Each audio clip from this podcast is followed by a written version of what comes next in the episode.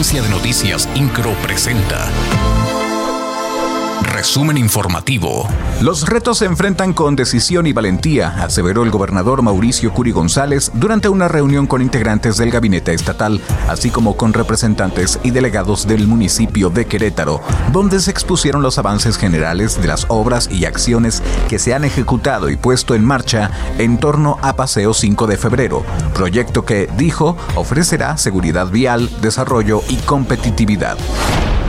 En el marco del 24 aniversario de la Secretaría de Seguridad Pública del municipio de Querétaro, el presidente municipal Luis Nava encabezó la entrega de reconocimientos al personal policial que ha destacado por su desempeño en la tarea diaria de mantener el orden y la paz pública en la ciudad que queremos.